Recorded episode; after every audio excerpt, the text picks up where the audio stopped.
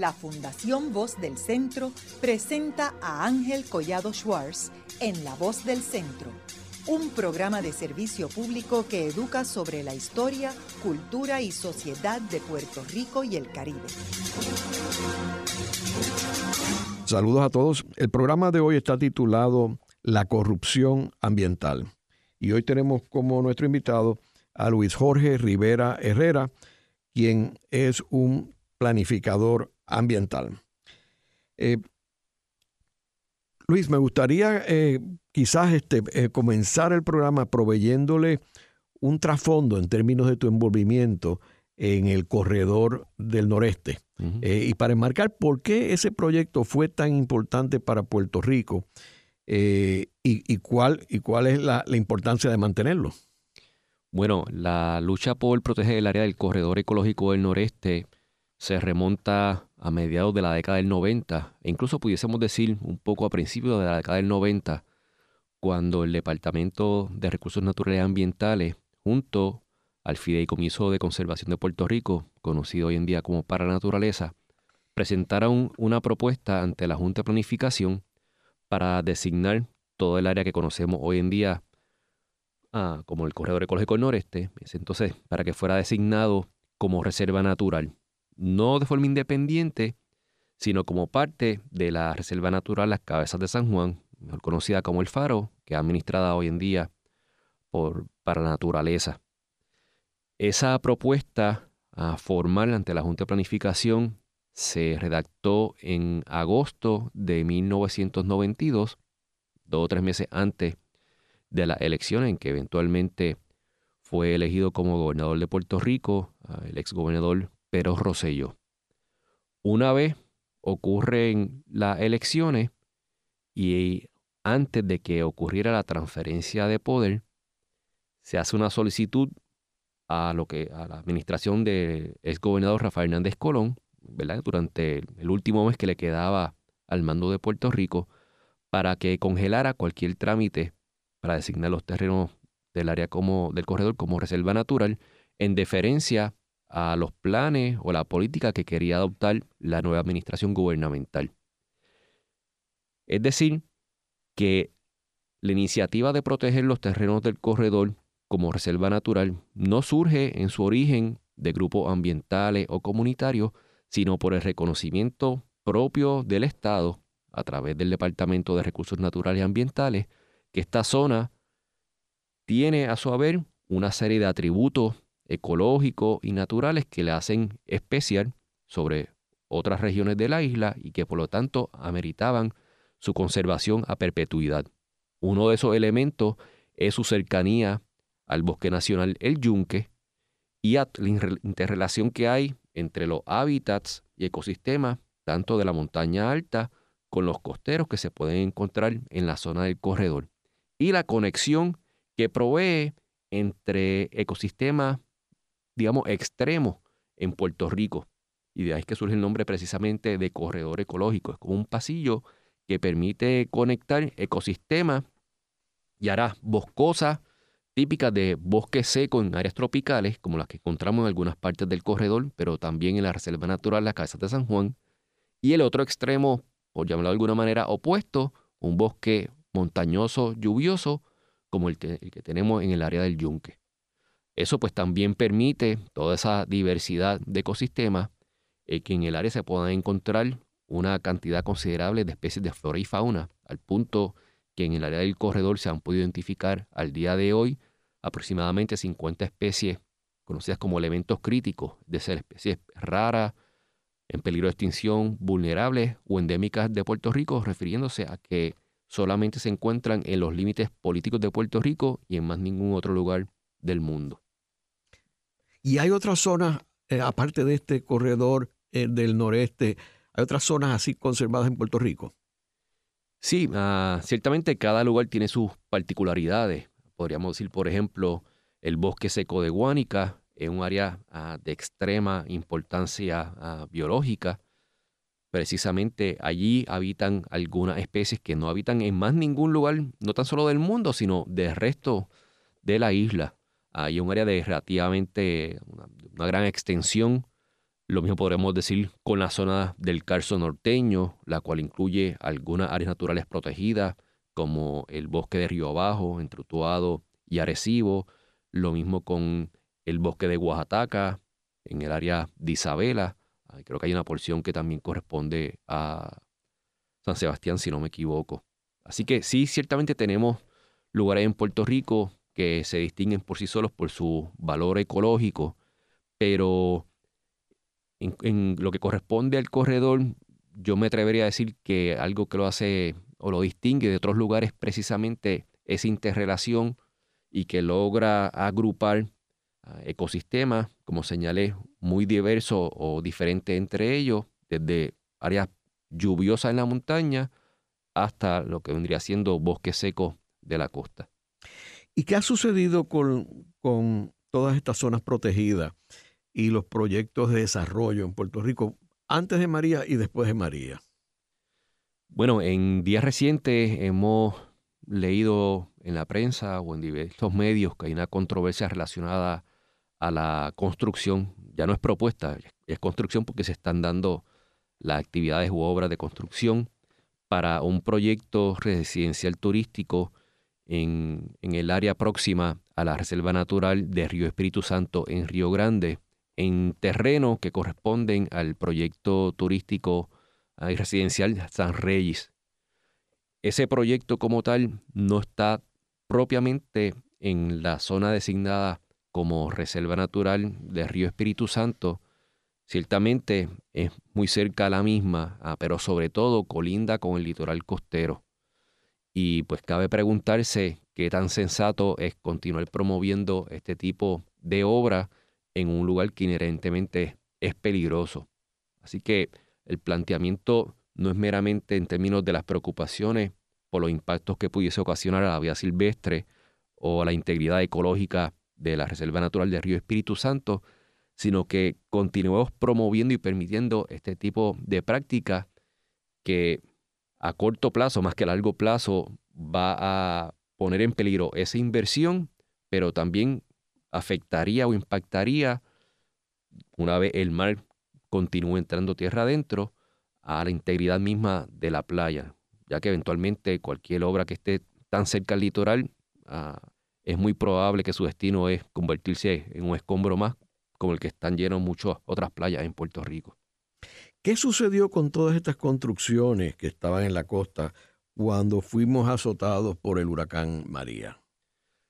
Bueno, muchas de ellas, como hemos visto particularmente en la zona de Rincón, ah, sufrieron graves daños, a pesar de que por muchos años se había advertido que esa práctica eventualmente iba a resultar en lo que vimos precisamente luego del huracán. Y en el caso de Rincón, debo señalar que ya desde el año 1995 el Servicio Geológico de los Estados Unidos había producido un estudio evidenciando la erosión acelerada que estaba sufriendo esa parte de la costa de la isla.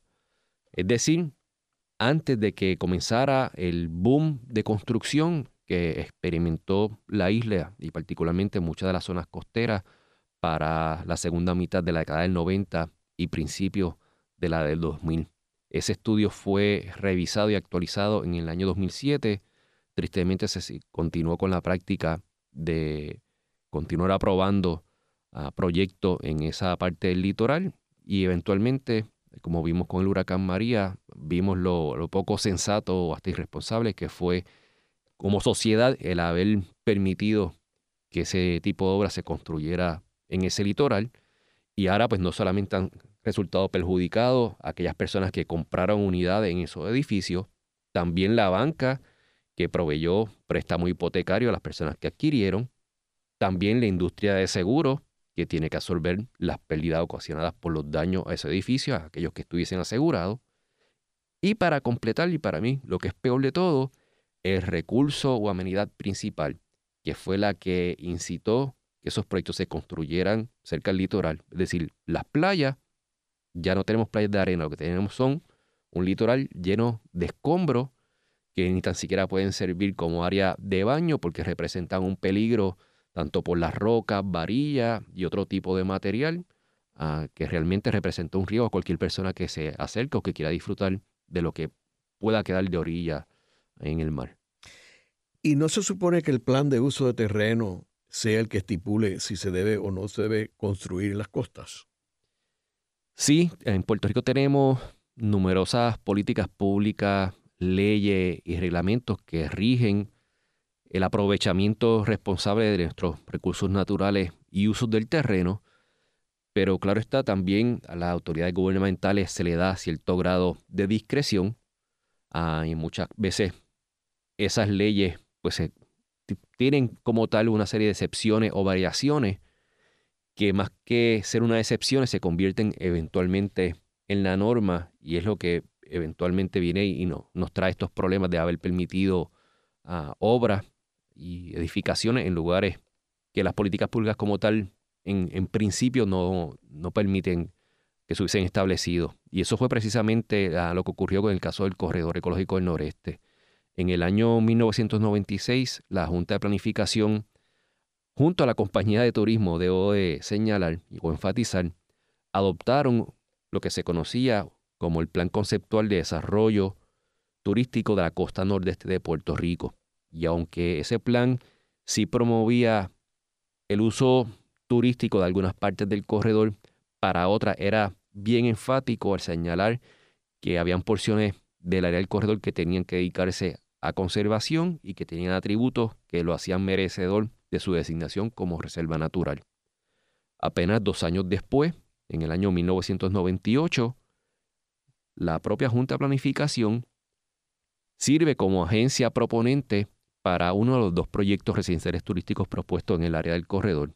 Me refiero al proyecto Dos Mares JW Marriott Resort, que se proponía en la finca Convento Norte y otras propiedades que eran privadas, Convento Norte siendo una propiedad pública administrada por la Compañía de Fomento Industrial, aun cuando el propio, el propio plan conceptual de la Junta de Planificación dictaba que se le tenía que dar prioridad a la designación de la finca Convento Norte como reserva natural. Es decir, la propia agencia estaba actuando en contra del plan que habían adoptado apenas dos años antes, bajo la misma administración gubernamental. En el caso del otro proyecto que creó mucha controversia en el área del corredor, se conocía como el San Miguel Four Seasons Resort, el mismo estaba propuesto, o al menos partes del mismo, en lugares que del año 1992 habían sido identificados no tan solo por su valor natural, pero también como área de alta vulnerabilidad ante algún fenómeno natural, particularmente inundaciones, por río y también inundaciones por marejada. Al punto que esas porciones del corredor, donde estaba siendo propuesto en parte el proyecto San Miguel Four Seasons Resort, estaban designadas como barreras costaneras. Esto al amparo de una ley federal que al reconocer que un área tiene mucho valor natural o que es vulnerable a inundaciones y otros fenómenos que pueden ocasionar daño económico o a la vida, prohíbe cualquier tipo de asistencia o de fondos federales para permitir su desarrollo. Es decir, que a pesar de las condiciones características que estaban reconocidas para esa parte del corredor, el Estado o la administración gubernamental en ese momento, como quiera, proponía la construcción de obras en esas porciones de alto riesgo o de peligro. También hubo un proyecto en Piñones, ¿verdad? Que era desarrollar toda esa área sí. Creo que bajo el gobierno de Sila Calderón. Bueno, ah, el proyecto Costa Serena, o al menos ese fue el último nombre que le dieron a un proyecto que tuvo su inicio temprano en la década del 70. Ah, este proyecto como tal, o el área de Piñones, tengo que aclarar, no pertenece al área del corredor ecológico del noreste. Ah, pero eso no significa que el área de Piñones no tenga valor natural excepcional. de hecho, Gran parte de lo que conocemos como el área de Piñones forma parte de una reserva natural y de un bosque estatal desde hace décadas atrás. El, proyecto al que hago referencia, como señalé, conocido como Costa Serena, de construirse iba a significar ser el edificio más largo en todo Puerto Rico, también bien cerca al litoral, por un lado, es decir, por el norte con el Océano Atlántico, por el sur con el bosque de mangle más grande de Puerto Rico, ah, también con el llano inundable de Río Grande de Loíza, que es el río más caudaloso que tenemos en el país, Así que estaba esta obra colosal estaba siendo propuesta un área de alto riesgo, también colindando con áreas designadas como barreras costaneras. Así que desde el punto de vista de responsabilidad por el bienestar público, sencillamente era una locura ubicar esa obra de construcción ah, con tanta densidad y con una sola vía de acceso de dos carriles, que viene siendo la carretera PR-187, la cual solamente tiene salida por el oeste a través del puente de Boca de Cangrejo hacia el balneario de Carolina o hacia el este al casco urbano del municipio de Loíza. Ciertamente, pues ese proyecto iba a cambiar dramáticamente el paisaje ah, del área de Piñones, que es precisamente uno de los mayores atractivos por los cuales muchos puertorriqueños, tanto residentes como los que viven en el exterior y turistas visitan esa zona. Y en términos de, de eh, las islas eh, Culebra y Vieques, también se ha visto casos eh, de querer desarrollarlas en una forma contraria al plan de uso de terreno.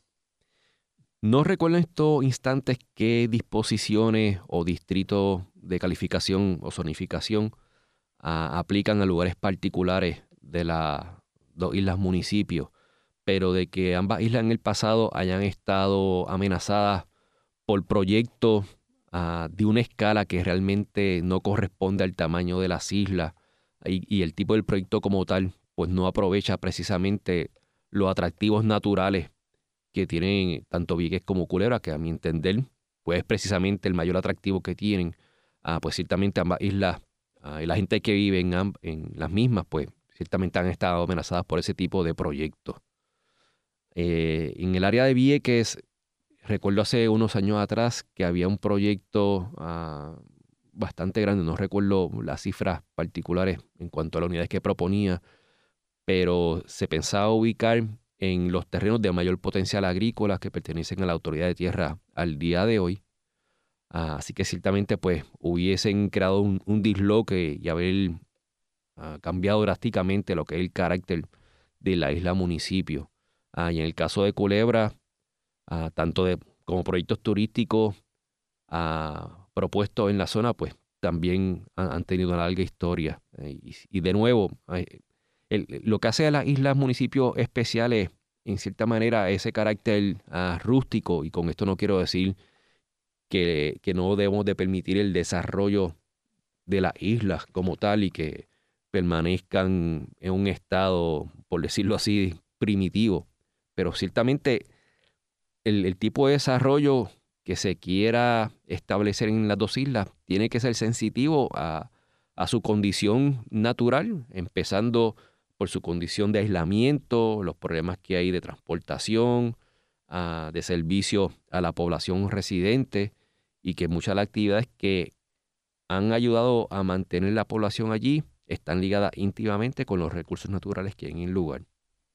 De hecho, hay un detalle que interesante que es en la isla de Culebra, que ellos edificaron allí un proyecto Costa Bonita, eh, sin vistas públicas, y se, y se hicieron, eh, la permisología se consiguió en, Ponce, que es muy lejos de, Culebra. Obviamente había un elemento de corrupción en todo esto.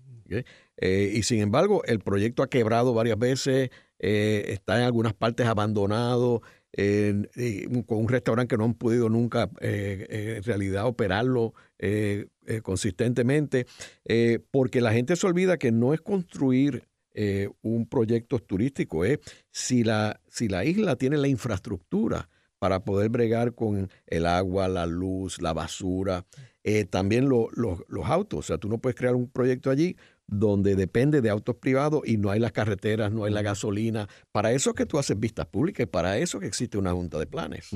Correcto. Cuando lo violenta, lo que tienes es un caos. y ese proyecto inicialmente iba a ser un hotel. Ah, aparentemente se dieron cuenta en el proceso de que no iba a ser exitoso.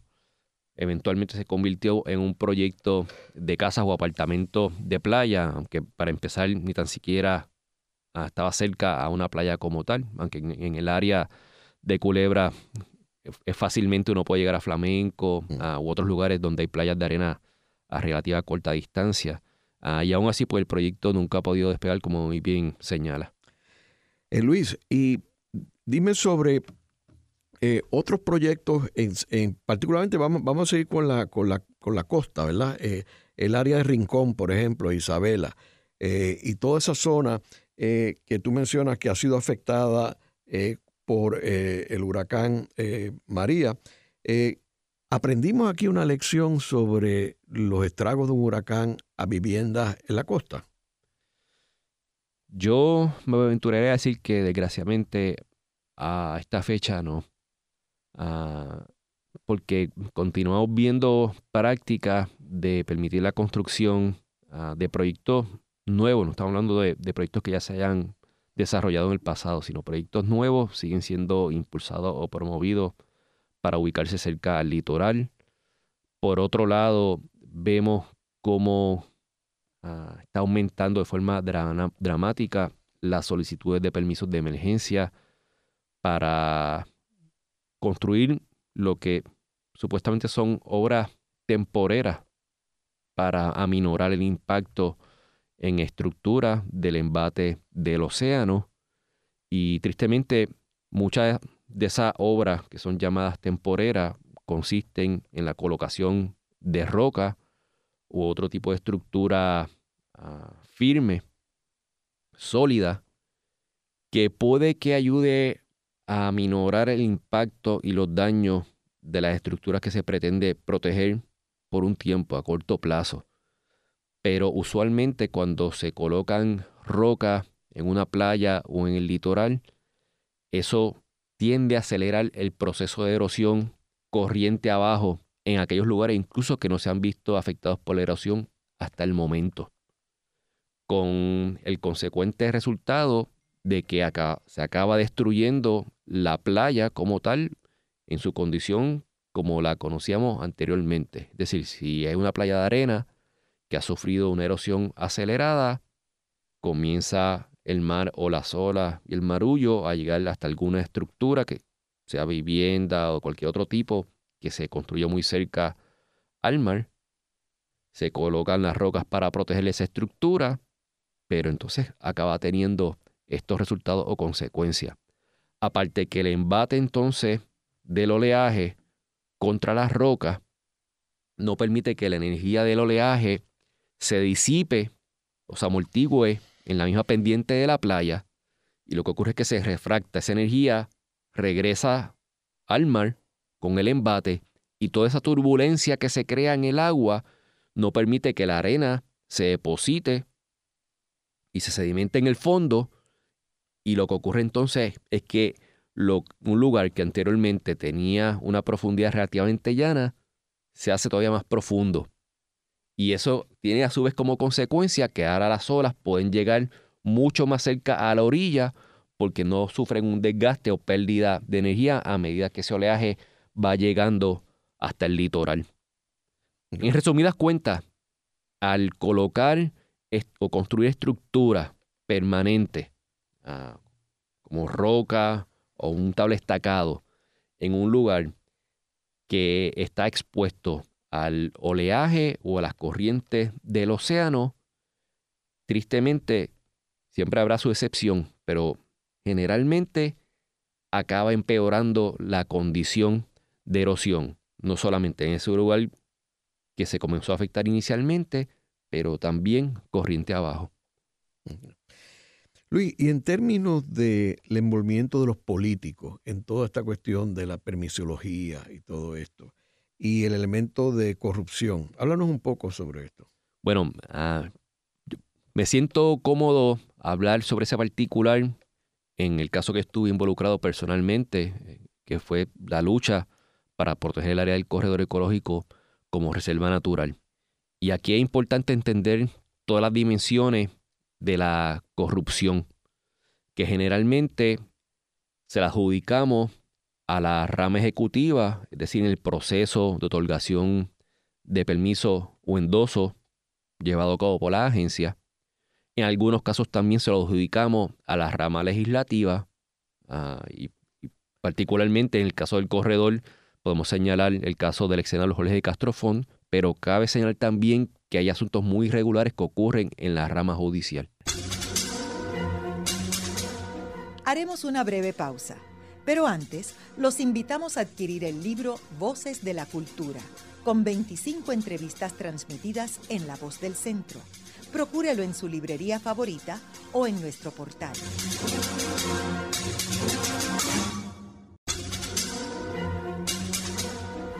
Continuamos con la parte final de La Voz del Centro con Ángel Collado Schwartz. Pueden enviarnos sus comentarios a través de nuestro portal www.vozdelcentro.org. Continuamos con el programa de hoy titulado La corrupción ambiental. Hoy con nuestro invitado Luis Jorge Rivera Herrera, quien es planificador ambiental. En el segmento anterior estuvimos hablando sobre los problemas en términos de la permisología en Puerto Rico, la zonificación y cómo la misma ha afectado en, distintas, en distintos sectores de Puerto Rico la protección ambiental del país. Eh, y estamos hablando de la corrupción eh, en, en todos estos proyectos y estabas hablando que no era solamente la rama ejecutiva, sino que también la, la, judicial y la legislativa también. Correcto. Ah, y antes de, profundizar y dar detalles sobre cómo hubo situaciones, llamémoslas irregulares como mínimo, en, esas tres ramas de gobierno en relación al corredor ecológico del noreste, creo que antes es importante ah, entender qué llamamos o a qué le adjudicamos el término corrupción porque generalmente en Puerto Rico utilizamos ese término cuando ha habido robo de fondos públicos, pero la corrupción va mucho más allá que eso, y es actuar con negligencia ah, o tomar decisiones y acciones que conducen al despilfarro de fondos públicos. Así que, nuevamente, es importante entender la corrupción como un fenómeno que no está asociado exclusivamente al robo de dinero del pueblo de Puerto Rico, sino la mal utilización del mismo, como también de las responsabilidades y poderes que hemos dado a personas que ocupan cargos públicos. Como señalé en toda la controversia y lucha por proteger el corredor ecológico del noreste como reserva natural, fue una lucha de prácticamente 15 años, así que estuvimos expuestos a aquellas personas y grupos comunitarios ambientales a tener que pasar por el proceso en las tres ramas de gobierno. En el caso de las agencias gubernamentales, ya dimos un ejemplo. Agencias del gobierno de Puerto Rico habían adoptado, incurrido en tiempo, esfuerzo y dinero público en la confección de unos planes y de unos estudios que justificaban la protección del corredor como reserva natural. Y a esa conclusión era a la que habían llegado. En cambio, esa información decidieron desecharla, no considerarla, para en vez favorecer unos proyectos privados que iban a su vez a limitar el disfrute del pueblo de Puerto Rico de esos recursos que son públicos. No solamente me refiero a la playa, sino también terrenos del corredor que ya pertenecían y pertenecen todavía al día de hoy a diferentes agencias del gobierno ah, estatal o del Estado Libre Asociado. Así que vemos, hay un ejemplo claro de malversación o negligencia en el desempeño de una posición gubernamental. En el caso de la legislatura, ah, posiblemente fue todavía más dramático, dado la exposición que tuvo el ex senador Jorge de Castro Font en varias situaciones en las que e, eventualmente el gobierno federal pudo probar que él formaba parte de un esquema de soborno o extorsión y en la cual él recibía dinero o exigía dinero para entorpecer y obstaculizar la aprobación de medidas en la legislatura o incluso para avanzarla. Como algunos de los radioescuchas recordarán, en el año 2007 logramos que se aprobara un proyecto de ley que protegía el área del corredor como reserva natural. Ese proyecto había recibido su aprobación en la Cámara de Representantes en la segunda sesión del año 2006. Pasa entonces en el año 2007, durante la primera sesión, ante la consideración del Senado de Puerto Rico. En ese momento, el ex senador Jorge de Castrofón era el presidente de la Comisión de Reglas y Calendario, es decir, la comisión que tiene la facultad de decidir qué proyectos de ley van a ser considerados, van a ser llevados a vistas públicas, eventualmente que van a ser presentados ante el Pleno de los senadores para llevarlo a votación, sea para aprobarlo o rechazarlo. Así que él tenía el control absoluto sobre el destino de ese proyecto de ley. A su vez, durante ese mismo término o sesión, el, teníamos presidiendo la Comisión de Recursos Naturales y Ambiente al ex senador Carlos Díaz. Y también durante ese mismo periodo de tiempo estaba como presidente del Senado el ex senador Kenneth McClintock.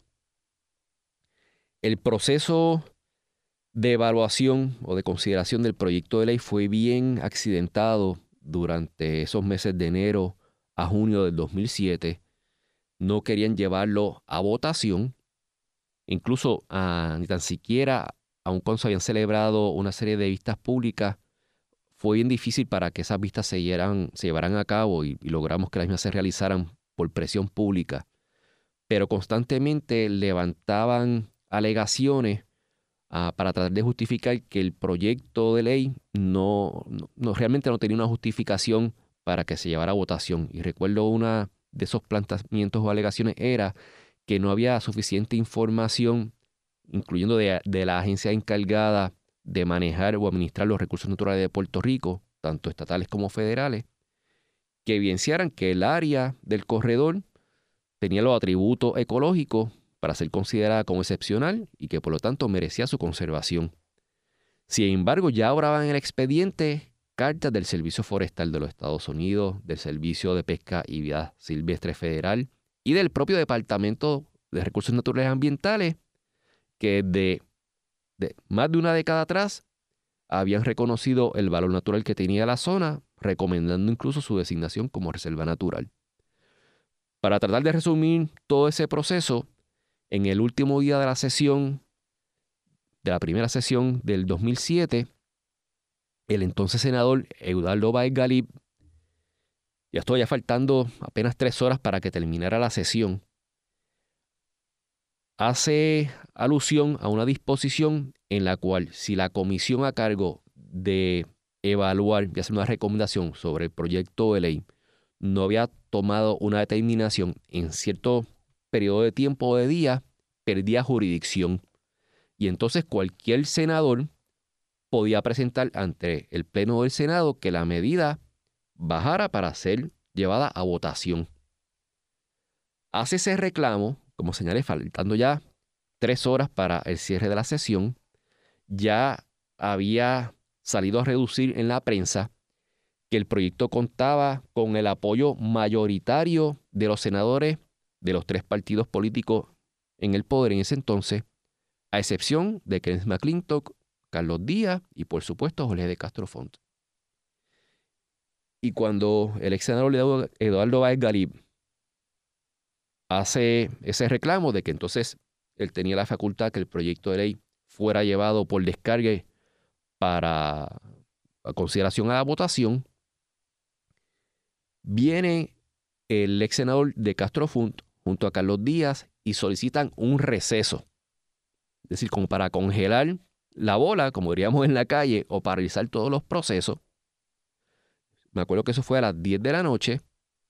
El receso duró las dos horas, hasta las 12 de la medianoche, concluyendo así la sesión y dejando ese proyecto de ley junto a muchísimos otros en el limbo.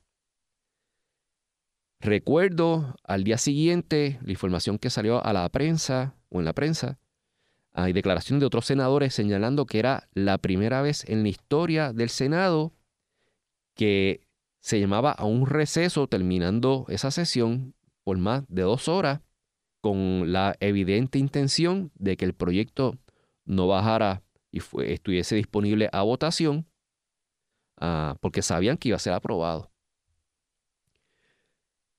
Nosotros no sabíamos una razón específica por la cual habían recurrido a ese remedio extraordinario, pero ciertamente reconocíamos que tenía que haber una razón bien poderosa para que hubiesen paralizado en esencia los procesos y que no hubiesen permitido que el proyecto bajara a votación.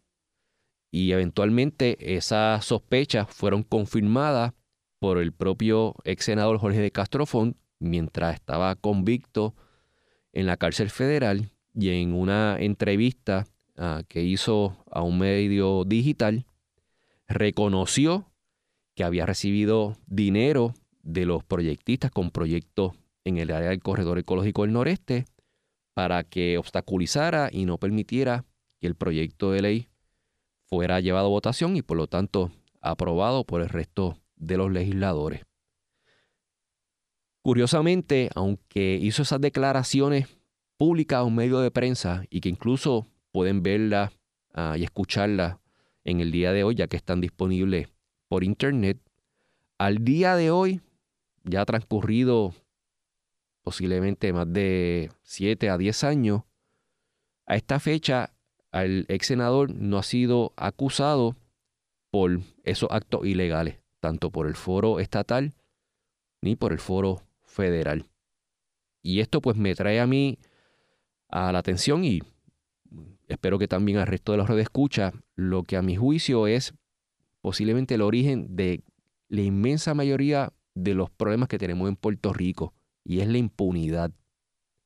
En la medida que no se exija a los funcionarios públicos o a cualquier persona, de hecho, a que tengan que asumir las consecuencias de sus actos, sean buenos o malos, eso va a servir de aliciente para que continúen con prácticas ilegales, irregulares ah, y en perjuicio de cualquier otra persona.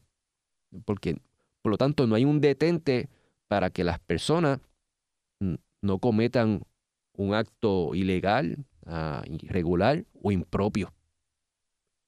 Y en eso lo podemos ver, por ejemplo, en el caso de la deuda que tenemos en estos momentos, a pesar que expertos economistas y financieros por muchísimos años habían advertido que no podíamos seguir con un ritmo de tomar prestado para continuar sufragando gastos recurrentes, que eventualmente esto nos iba a llevar a la bancarrota, funcionarios a quienes le habíamos delegado la responsabilidad de manejar las finanzas del país, se hicieron de oídos sordos, se continuó tomando prestado hasta que eventualmente llegaron a la bancarrota a Puerto Rico. Algunos de esos funcionarios al día de hoy han sido acusados o han pagado por esos errores sobre los cuales se le había advertido. Pues no. Lo mismo con las decisiones en cuanto al uso del terreno todas estas personas que han sufrido la pérdida de su propiedad, incluso su residencia principal, tras el paso del huracán María. ¿Alguno de ellos se le ha exigido algún tipo de rendición de cuenta por las decisiones que tomaron que resultaron entonces en perjuicio y de daño a terceros? Ninguno. Así que hasta tanto no atendamos o exijamos que todo funcionario público tenga que rendir cuenta por las acciones y decisiones que toman, veremos que estas prácticas continuarán hacia el futuro y con consecuencias aún más graves de las que hemos experimentado al día de hoy. Y esto no se trata de revanchismo ni de venganza. Es meramente todos tenemos que estar sujetos a rendir cuenta y sufrir o experimentar las consecuencias de nuestros actos y decisiones. Ahora, eh, Luis, vemos eh, constantemente donde aquí pues la Junta de Planes hace revisiones en zonificaciones. Eh, que obviamente el contratista o el desarrollador sabe que el proyecto que le está proponiendo no sería aprobado a menos que cambie la zonificación. pero eso es un tipo de corrupción, porque obviamente si existe un plan de uso de terreno es porque ese es el plan maestro a que uno se tiene que ceñir a ese, a ese plan. Eh, y ese plan se preparó con la participación ciudadana, un proceso, por ejemplo, este plan vigente en Puerto Rico se tomó 10 años prepararlo. Entonces, ¿cómo uno va a hacer una, darle la vuelta al plan con unas zonificaciones que no, no, no se podían aceptar basados en el plan de, uso. Ah, hay un caso específico en Culebra, en Vieques, cerca de la bahía eh, eh, bioluminiscente. bioluminiscente, que el área que está cercana es para proteger la bahía. Entonces, ¿cómo, ¿cómo? Y de hecho hubo un caso que fue hasta el Tribunal Supremo también ahí. O sea, ¿cómo tú vas a cambiar esta zonificación para que tú puedas desarrollar un complejo turístico allí? Bueno, e, es importante reconocer del saque que ningún plan es perfecto. Siempre va a tener sus deficiencias, sus errores, y eso se puede ir mejorando en la marcha. Así que, y, tomando uh, como ejemplo el plan de uso de terreno que fue aprobado en Puerto Rico en el año 2015, ciertamente representó un gran avance en términos de las decisiones sobre los usos del terreno y lo que eso representa para el desarrollo del país. Ah, pero tengo que decir ah, que el mismo tenía sus deficiencias y errores. Ahora, eso el, proceso de mejorar ese instrumento de planificación tiene que ser muy, muy cuidadoso, porque como muy bien adelantaste, ese es el, instrumento rector y el eh, comenzar a trastocarlo, sobre todo de forma significativa, ah, puede que acabe generando las condiciones para que entonces, en vez de ser una herramienta, Ah, se convierta en, un, instrumento que, que, derrote su propósito inicial. Ah, así que, de nuevo, cualquier gestión del ser humano siempre está susceptible a, errores y deficiencias. Pero basado en eso, no, no es justificación alguna para incluir elementos que no tengan ah, una justificación que, que, ameriten esos cambios Ah, desde un inicio. No, sé si me he podido explicar bien ah, con lo que acabo de expresar. Si ya para un área se ha identificado que esos terrenos son susceptibles a deslizamiento, a inundaciones o que colindan con un área de excepcional valor natural o ecológico, como menciona el caso de Vieques, pues no hay justificación alguna para cambiar su calificación que resulte en una actividad que va en perjuicio de ese recurso natural que se quiere proteger desde un inicio y que fue reconocido así en un inicio en, ese instrumento de planificación. Yo creo que, eh, como tú mencionas, el plan de uso de terreno, como todos los planes, son documentos vivos eh, que están sujetos a revisiones. Pero yo creo que lo importante es que el proceso de revisarlo debe ser consono con el proceso de redactar el plan. O sea, no puede ser en cuartos oscuros, sin transparencia, no puede ser así, sin memorandos explicativos. O sea, si vas a hacer un cambio, tienes que llevarlo al mismo proceso y discutirlo y por qué hay que cambiarlo. Sí, definitivamente, definitivamente. Ah, y, y sobre todo, pues, facilitar la participación ciudadana y pública. Y es que aunque las agencias cuenten con personal con peritaje, es imposible que puedan conocer las particularidades de cada porción o segmento de terreno en Puerto Rico y por eso pues también importantísimo que los ciudadanos se involucren en los procesos de participación pública. Hay ocasiones que se convocan vistas y rara vez asisten ciudadanos a las mismas. También puede estar la complejidad de que pues si las personas están trabajando y las vistas se celebran en horario laboral, pues difícilmente las personas puedan sacar de su tiempo, de su trabajo para poder participar Así que, que el proceso de participación pública es uno un tanto complejo, pero que eso no es razón para que las autoridades gubernamentales hagan todo el esfuerzo posible para facilitar que los ciudadanos puedan asistir y que puedan no solamente dar su opinión, sino una opinión informada. Es decir, que los documentos y la información que dio base a la propuesta que tenga una agencia de gobierno estén disponibles a los ciudadanos con suficiente tiempo para que lo puedan analizar, leer y por lo tanto hacer críticas o recomendaciones ah, puntuales y específicas en beneficio de un, de un resultado, un producto ah, superior al final del proceso.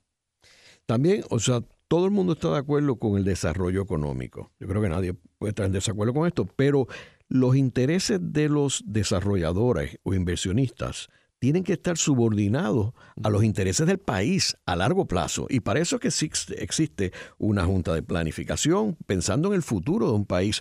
Yo uso un ejemplo que es el de la ciudad de Nueva York, que es la ciudad más, más importante del mundo. Eh, la industria de la construcción es uno de los pilares de la economía de la ciudad de Nueva York. Sin embargo, cuando la ciudad de Nueva York se fue a la quiebra en el 1975, a nadie se le hubiera ocurrido eh, empezar a urbanizar el, parque central. porque es un, es un área eh, de, un valor este, de bienes raíces espectacular y nadie hubiera pensado desarrollarlo como una, una gestión de desarrollo económica. Nadie se lo hubiera ocurrido porque hay un plan y nadie lo haría. O sea, eh, tú puedes ah, construir nuevos edificios donde hay otros edificios, los tumbas, haces otros. Tú puedes generar muchas otras cosas, pero todo es enmarcado en un plan maestro y definitivamente en, lo que corresponde a proyectos de carácter turístico, recreativo, que ha sido la práctica generalmente a lo largo de las costas de, la isla durante los últimos años o décadas. Nuevamente, el atractivo principal es recurso natural, la playa, el océano. En la medida que permitimos que estructuras se ubiquen demasiado cerca al litoral, y máxima ahora en el contexto y la realidad del cambio climático y lo que ello supone en cuanto al aumento del nivel del mar. Esto no son pronósticos, ya estamos sufriendo las consecuencias del cambio climático y del aumento del nivel del mar. Estamos no haciendo una inversión, sino básicamente botando dinero, recursos y esfuerzos en una estructura cuyo destino está enfocado en el fracaso y que no solamente se va a afectar esa inversión, sino que va a acabar con destruir el, atractivo o la amenidad principal que promovió en un inicio su construcción, tanto en perjuicio de los que hayan comprado como del resto de los residentes de Puerto Rico, quienes somos los dueños de las playas que hay en el país. Luis, ¿y cómo tú ves eh, medidas para tratar de minimizar y y evitar la corrupción ambiental en Puerto Rico.